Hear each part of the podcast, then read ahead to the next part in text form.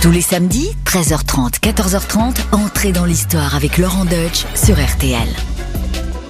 Bonjour les amis, c'est Laurent Deutsch. Si je vous dis qu'il fut en son temps l'homme le plus aimé au monde, si je vous dis qu'il mena d'une poigne d'acier des centaines de millions d'hommes et de femmes répartis sur les cinq continents, si je vous dis que ses idées continuent un siècle plus tard à inspirer les dictateurs les plus abominables, et si je rajoute enfin qu'il a fait des dizaines de millions de morts, à qui vous pensez? Allez, je vous aide. Je vais vous parler aujourd'hui de Staline.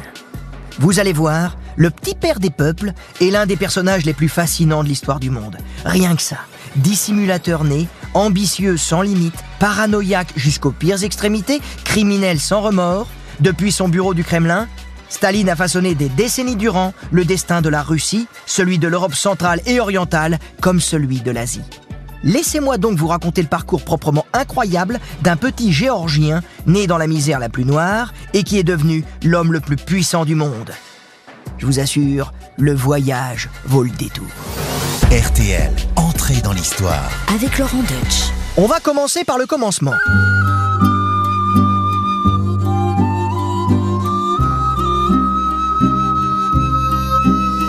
Je vous emmène en Géorgie, dans une petite ville appelée Gori, où un jour de 1878 ou 1879, on sait pas trop, va naître chez le savetier Vissarion Djoukashvili, à vos souhaits, un garçon chétif que sa pieuse mère baptise Joseph. Imaginez le tableau. Le père est brutal et illettré, la mère vit confite dans la dévotion entre deux roustes que lui administre son mari et entre quelques ménages qu'elle fait chez les notables de la ville. Un cliché bien misérabiliste, hein, vous trouvez pas? Eh ben, Allez voir à Gori, vous pourrez découvrir sur la place principale de la ville le musée qui a été bâti autour de la maison natale de notre petit Soso. Soso, c'est l'affectueux surnom qu'on lui donne. Alors, euh, cette maison, ça n'a rien à voir avec une demeure bourgeoise ou même une petite euh, coquette isba de paysan. C'est une sombre et misérable masure brinque-ballante. Les ors du Kremlin, c'est pas pour tout de suite. On continue le tableau? Alors, il y a aussi dans cette famille deux frères aînés morts à la naissance, la variole, attrapée à l'âge de 6 ans, dont la peau grêlée gardera la trace, et puis, comme si ça suffisait pas, voilà une carriole qui heurte le petit Staline, avec pour résultat un bras gauche qui restera atrophié. Oui, vous en conviendrez avec moi, on a connu enfance plus réjouissante. Mal parti dans la vie, la question se pose alors, que va-t-on faire du petit Soso? Et là, sa maman a une idée. On va faire du petit un évêque. Ah ne souriez pas, à cette époque-là, surtout dans l'empire des tsars, un homme d'église, c'est un monsieur. Alors, direction le petit séminaire de Gori, puis le grand séminaire de Tiflis, la métropole des environs. Alors, comment s'y comporte-t-il, notre petit Soso?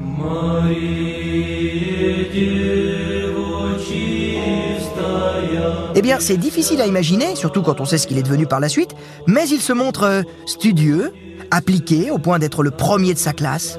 Oui, notre futur Staline parle le langage de l'Église. Il lit le grec ancien, il connaît les écritures saintes, il écrit même des poèmes en géorgien, langue alors à peine tolérée dans l'Empire russe. Mais très vite, Staline ne se voit pas homme d'église. Non, franchement pas. Rien dans son tempérament ne l'y porte. Son caractère est ombrageux, querelleur, son autoritarisme, son côté cynique et sans scrupules. Mais l'expérience n'a pas été inutile. Staline, qui se fera un jour passer pour un génie capable d'écrire sur tous les sujets, a acquis là un sacré bagage. Il n'est pas devenu un intellectuel, mais il a acquis le goût de la lecture, une passion qu'il conservera toute sa vie. À commencer bien sûr par les œuvres de Marx et d'Engels.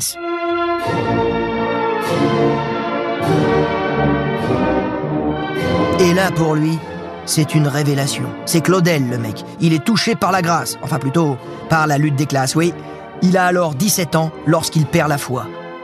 Dieu n'est pas seulement injuste, il n'existe pas. On nous a trompés. Si Dieu existait, il aurait créé un monde plus juste, écrit-il à un ami. Staline a donc trouvé sa voie. La prêtrise, très peu pour moi, se dit-il. Il y a tout un monde à changer, et je vais le faire.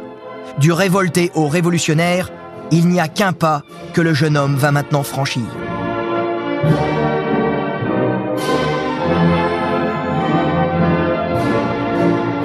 Et là, vous le voyez mes amis, Le jeune Staline ne supporte pas l'autorité, sauf, bien sûr, quand c'est lui qui donne les ordres. Faire le coup de poing, se quereller, voilà son tempérament. Mais pourquoi faire?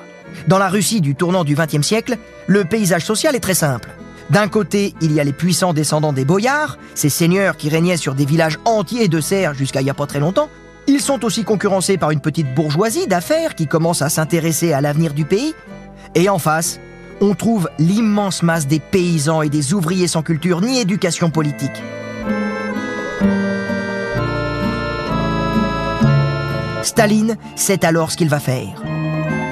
Enseigner la révolution en s'appuyant sur le marxisme, cette théorie que certains prétendent scientifique et qui explique comment vaincre définitivement toutes les inégalités. Ses amis politiques en Géorgie sont les sociaux-démocrates, dont le grand chef s'appelle Lénine.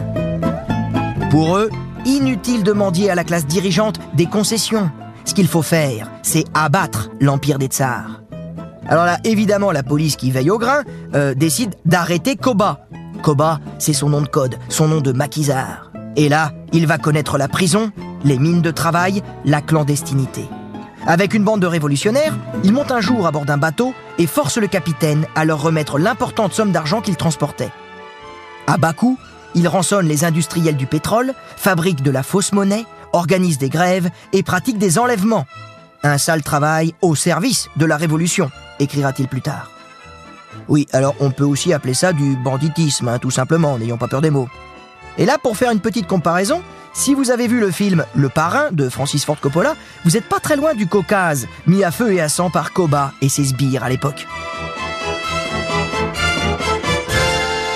Et ensuite, pour échapper à la police, il va changer sans arrêt de nom et d'identité. On va l'appeler tour à tour Ivanovitch, Totomians, Melikians, Bessoshvili, Nigeradze, la liste est longue. Puis vient le jour où il va trouver un surnom qui lui plaît particulièrement. Staline, ce qui veut dire l'homme d'acier. Staline est né et il ne s'est pas choisi par hasard pour nom de baptême acier, cet alliage de fer et de carbone qui durcit quand il refroidit. Une métaphore, me direz-vous? Eh bien, c'est bien pire que cela.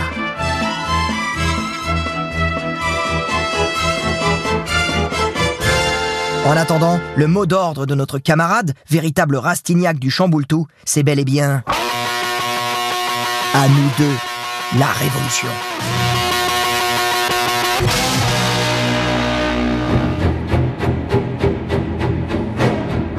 Pendant que notre Staline s'agite, le monde bouge autour de lui. Nous voici en 1917, l'une des années capitales du XXe siècle. Pour les Français et les Allemands, voilà trois ans qu'on patauge dans les tranchées et on commence à se demander si la boucherie va un jour prendre fin. L'Italie, la Grande-Bretagne, l'Autriche-Hongrie, la Russie et la Turquie, bref, l'Europe entière et même les États-Unis sont progressivement entrés dans le conflit. On appelle ça la Première Guerre mondiale. Mais en Russie, la guerre va céder la place à la révolution.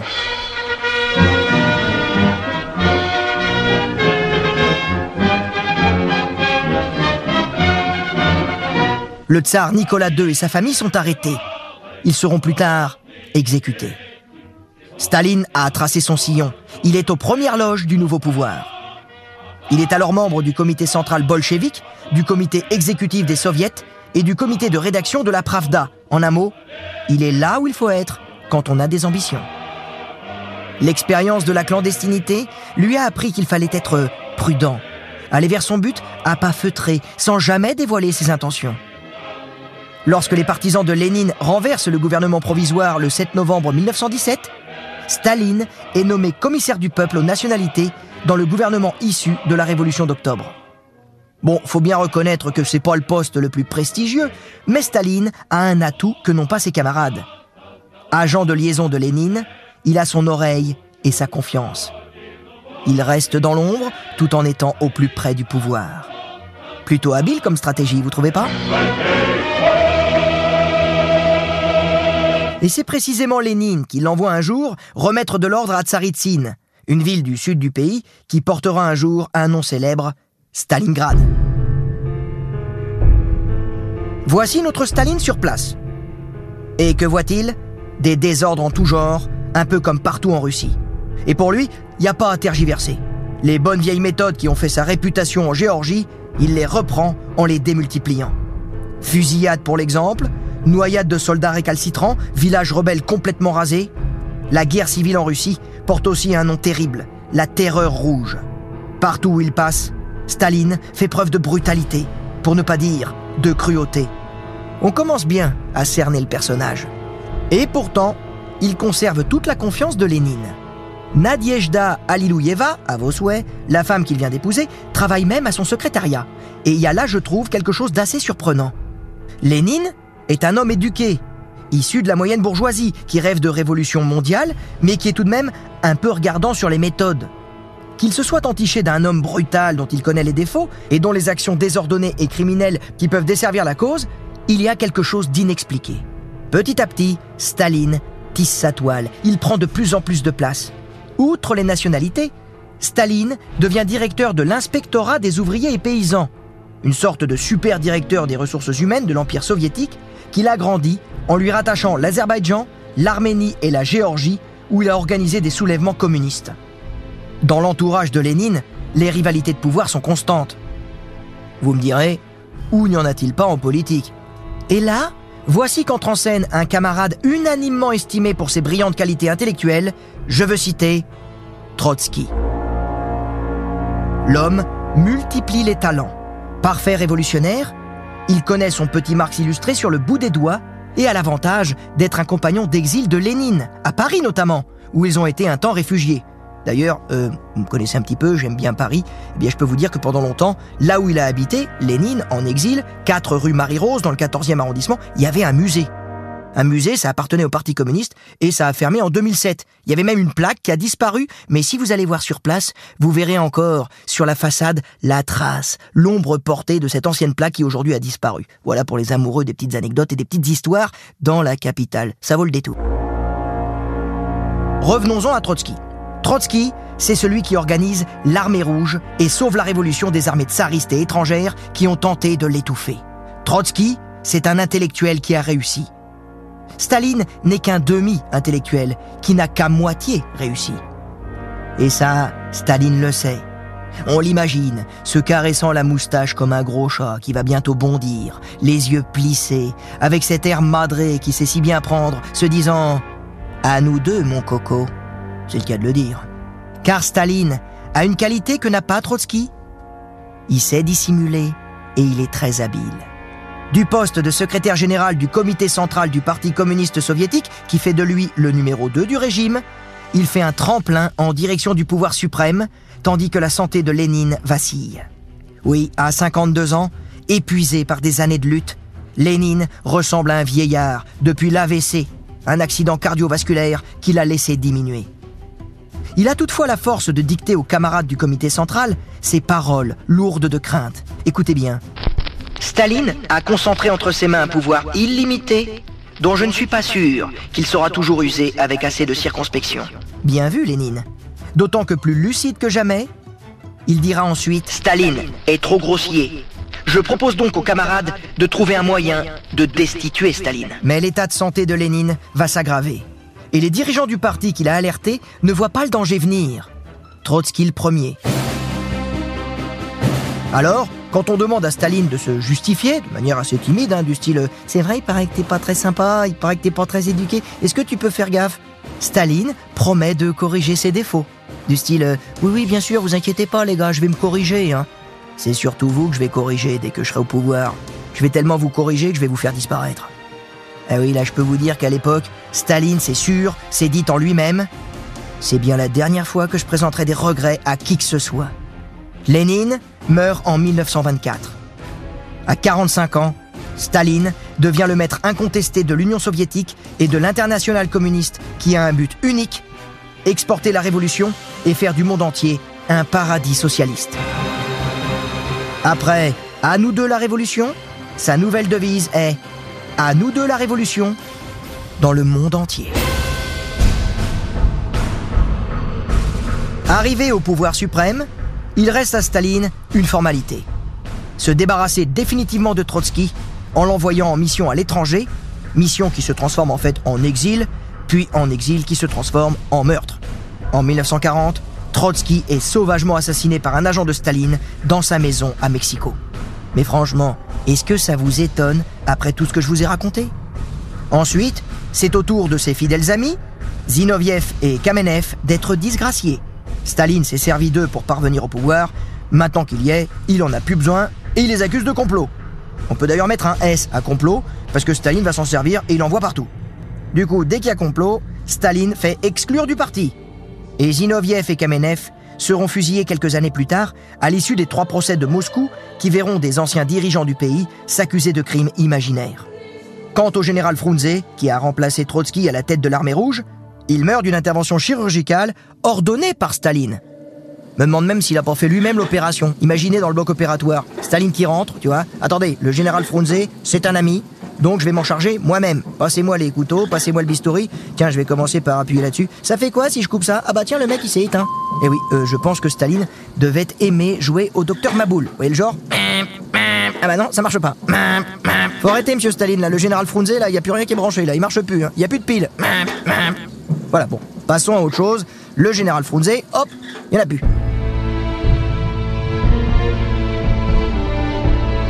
Nous sommes maintenant en 1927 et Staline n'a plus que des compagnons serviles autour de lui. Il peut pleinement se consacrer à son rôle de dirigeant. Et il va le faire de main de maître. On se rappelle que devant la désorganisation complète du pays, Lénine avait ordonné la nouvelle politique économique, la NEP.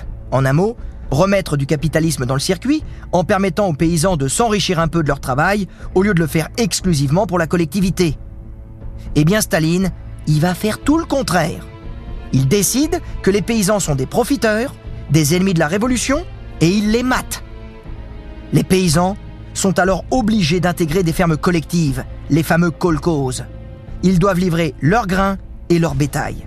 Ceux qui sont supposés résister sont fusillés, les autres déportés dans des camps qu'on appelle goulag. Mais le meilleur est à venir, si l'on peut dire.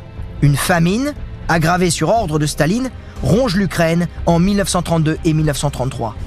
Elle fera entre 2 et 5 millions de morts, soigneusement cachés par le régime.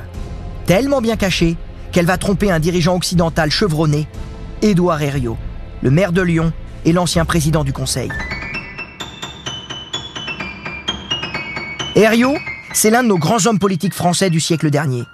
C'est lui qui a solennellement reconnu en 1924 l'Union des républiques socialistes soviétiques en tant que chef du gouvernement français.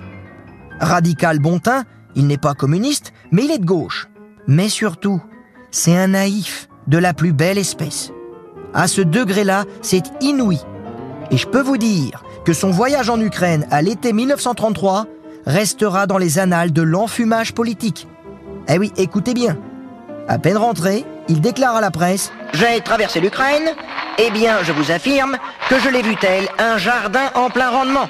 Je n'ai constaté que la prospérité. Ah oui, une prospérité qui aura pourtant durablement fâché les Ukrainiens avec le communisme et avec les Russes en général, comme on le déplore encore aujourd'hui. Et là, les amis, on touche à l'un des traits les plus caractéristiques de la personnalité de Staline, l'art de dissimuler. Durant les 30 années qu'il se maintient au pouvoir, Staline ne va avoir de cesse d'édifier une image de son régime d'autant plus lumineuse que ses échecs sont tous plus cuisants les uns que les autres. Et pour ce faire, il a une arme de choc, la propagande. Vous avez tous entendu parler du stakhanovisme, cette méthode d'encouragement au travail incitant à battre des records de production. Le nom vient d'un mineur de choc, Alexei Stakhanov, qui en 1935 aurait extrait en une nuit 14 fois le quota de charbon qu'on avait demandé à chaque mineur. Un héros du travail socialiste, alors fêté, honoré et montré en exemple. Et là, vous avez compris où Staline veut en venir. Si Stakhanov peut exploser les cadences, n'importe quel ouvrier russe peut le faire aussi. Et s'il ne le fait pas, il sera considéré comme un traître à la cause communiste. Et cela vaut aussi pour les ouvrières. Et là, permettez-moi une petite précision. On a découvert il n'y a pas si longtemps que le prétendu record de Stakhanov avait bien sûr été enjolivé. Oui, eh, franchement, 14 fois le quota, vous y avez cru, vous? Vous l'avez compris, notre Staline aime autant mentir que dissimuler. Alors, dans son beau pays, on retouche les photos officielles quand un ami du régime a cessé de plaire. Et dans le pays, on couvre les murs d'affiches représentant des travailleurs souriants alors que les conditions de vie, à la campagne comme à la ville, sont misérables. Certes, des records de production sont parfois atteints, des routes sont construites, des barrages sont édifiés, des écoles, des hôpitaux sortent de terre. La modernisation à marche forcée d'un pays vaste comme un continent est une réalité incontestable. Et c'est vrai que ça fait joli sur les plaquettes publicitaires destinées à l'Occident et aux communistes du monde entier qui veulent désespérément croire en un radieux avenir socialiste, là-bas, loin, très loin, aux pays enchantés des soviets. Comment ne pas y croire?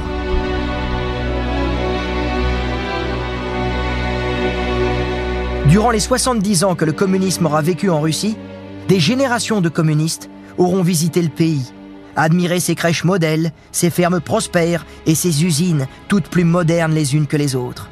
Et tout ça, chaleureusement accueilli par des figurants bien nourris, vantant les mérites du génial Staline. De l'art, du grand art.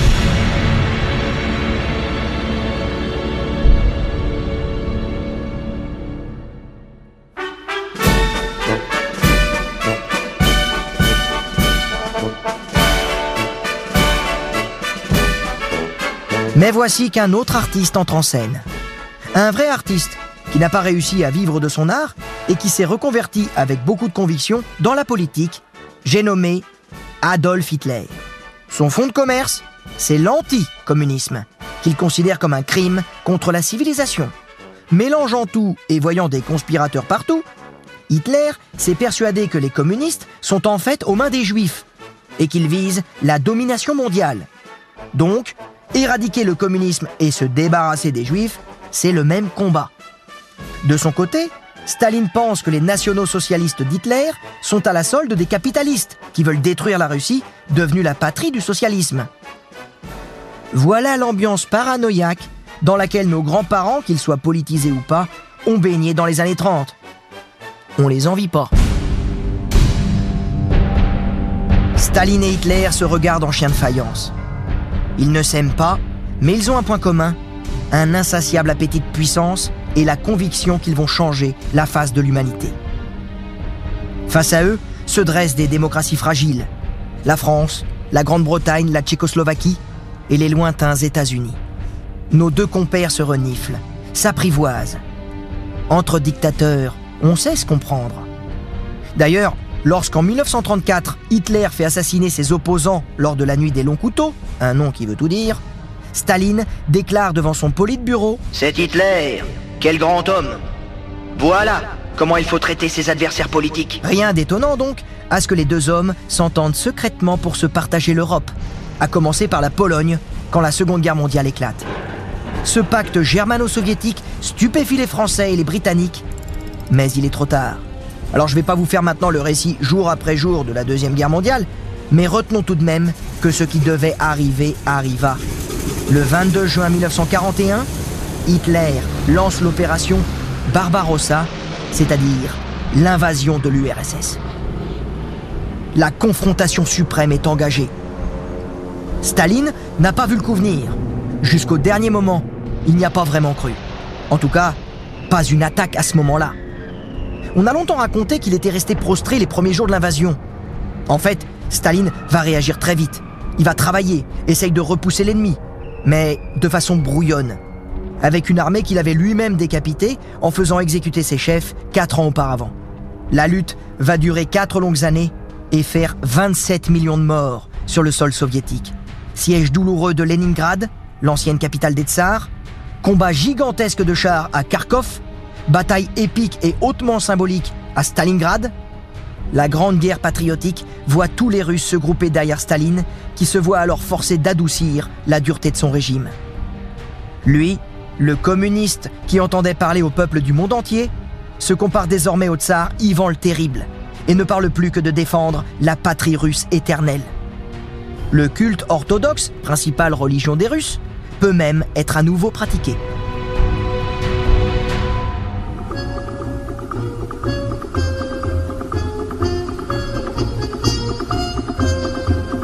Le 7 mai 1945, l'Allemagne capitule à Reims.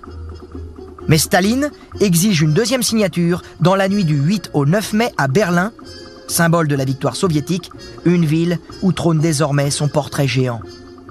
Il est le maître de toutes les capitales de l'Europe centrale et orientale. Prague, Varsovie, Tirana, Budapest, Bucarest, Sofia et dans une moindre mesure, Belgrade et même Vienne.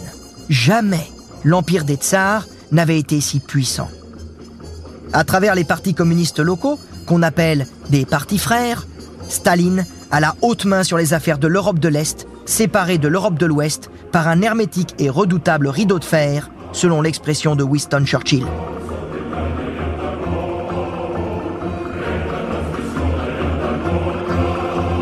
Et là, on aurait pu croire Staline apaisé. En tout cas, on l'imagine ainsi, il a gagné. La défaite de l'Allemagne lui donne un prestige inégalé. Son pouvoir est absolu. Et même à l'étranger, on l'apprécie, et pas seulement les communistes. Pourtant, au fond de lui-même, il n'est pas satisfait. Ses vieux démons le reprennent. Une méfiance maladive, la peur du complot, le plaisir aussi qu'il éprouve à faire souffrir les autres, à commencer par sa propre famille. Oui, Staline avait eu une première femme, Ekaterina Zvanidze, qui est morte à 22 ans. Il dira plus tard Avec elle ont disparu mes derniers sentiments de tendresse envers l'humanité. D'ailleurs, il ne portera jamais dans son cœur leur fils, Yakov, qui mourra en 1943 au camp de concentration allemand de Sachsenhausen dans des conditions mal élucidées. Quant à sa belle famille, Staline ne l'épargnera pas. Il fera fusiller son beau-frère, Alyosha, et même son épouse. Quant à la seconde femme de Staline, Nadiejda Alilouyeva, dont on a déjà parlé, eh bien elle se tire une balle de pistolet le soir des 15 ans de la Révolution d'octobre. Et sa mort sera bien sûr cachée à la population soviétique durant 60 ans. Leur fils Vassili, alors âgé de 11 ans, ne se remettra jamais de la mort de sa mère. Après une carrière militaire éclair, il est emprisonné par les successeurs de Staline et meurt à peine âgé de 41 ans, peu de temps après sa libération. Svetlana, elle, est adorée par Staline. Père et fille aiment poser en photo pour les magazines. Pourtant, Staline, peut-être très jaloux, très possessif, prend en grippe ses compagnons successifs. Il envoie au goulag son fiancé, il refuse de voir son premier mari au motif qu'il est juif. Et bien sûr, il se désintéresse totalement de ses petits-enfants. Ça non, Staline, c'est vraiment pas un papy gâteau. Et au final, dans les années 60, sa fille finira par partir vivre aux États-Unis, d'où elle ne cessera de critiquer la dictature de papa. Voilà pour la famille. Mais pendant ce temps-là, les communistes du monde entier adulent Staline. La voilà sa vraie famille. Et peu importe si désormais le despotisme s'est propagé à l'Europe de l'Est, où de vrais procès politiques condamnent de faux coupables en Tchécoslovaquie, en Hongrie, en Roumanie, en Bulgarie, bref partout, pour des motifs à chaque fois grotesques ou imaginaires. Mais pour le Parti communiste français, Staline est et demeure l'homme que nous aimons le plus.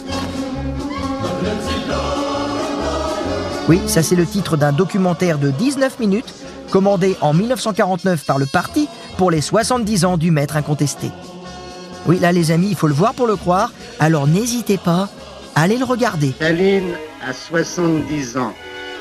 Et sur les grandes routes de France, dans les villes et les villages, de l'Auvergne à la Bretagne, de la Provence à la Flandre, de la Gascogne à la Lorraine, c'est de partout vers Paris que va l'amour pour Staline. Et tandis que la Chine devient à son tour communiste en cette année 1949, l'Union soviétique n'a jamais été aussi rayonnante et Staline jamais autant célébré. Et pourtant, tout cela n'apaise toujours pas Staline. Il dira même à son successeur, Nikita Khrouchtchev, Je n'ai confiance en personne. Pas même en moi. Alors, comme toujours, les arrestations tombent. Et Staline se met à soupçonner le cercle de ses intimes. Un tel en sait trop. Un autre serait un espion à la solde des Occidentaux. Un troisième aurait monté un complot. Lorsque Staline convie ses proches dans sa datcha de Kuntsevo, près de Moscou, on ne sait jamais si on va en revenir vivant. Même ses médecins sont accusés d'avoir fomenté un complot, le fameux complot des blouses blanches, pour se débarrasser de lui. Et le fait qu'il soit juif fait peser sur toute la communauté juive de l'Union soviétique la menace d'une déportation massive et imminente. Nous sommes à l'automne 1952, Staline a 74 ans. Mais ici-bas, même les dieux sont mortels. Le 28 février 1953, Staline dîne dans sa datcha avec ses compagnons Beria, Malenkov, Khrouchtchev et Bulganin. Plus tard, il part se coucher dans l'une de ses sept chambres, toutes fermées par une porte blindée. Et là, on l'imagine, tirant après lui la dernière porte de sa vie, comme un pharaon qui s'enferme définitivement dans son tombeau.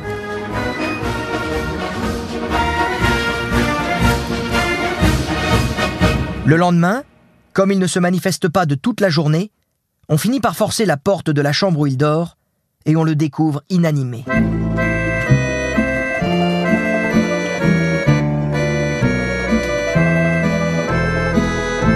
Il est là, étendu de tout son long, baignant dans son urine.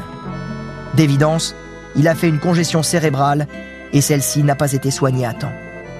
La nuit qui suit est encore marquée par l'inaction de ses proches, terrorisés à l'idée de faire quelque chose qui pourrait plus tard leur être reproché si Staline survivait. Lorsqu'enfin cinq médecins arrivent au matin du 2 mars, il est trop tard. Son agonie dure trois jours.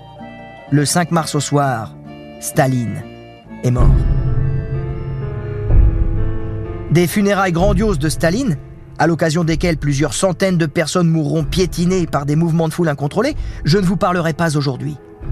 Du culte de la personnalité qui se prolongera des années durant, je ne vous parlerai pas non plus. Tout cela est une autre histoire, celle du stalinisme et du communisme en général. Et il n'est pas facile de conclure avec un homme comme Staline, car derrière le despote qui a commencé sa vie dans la violence et qui l'a achevé dans la paranoïa, il y a quand même un homme qui fut en son temps adulé, que des gens aimèrent comme leur propre père. Car Staline a transformé son pays en profondeur. Et encore aujourd'hui, son souvenir demeure dans la tête de tous les Russes, à commencer par ses dirigeants. RTL, entrée dans l'histoire. Avec Laurent Deutsch.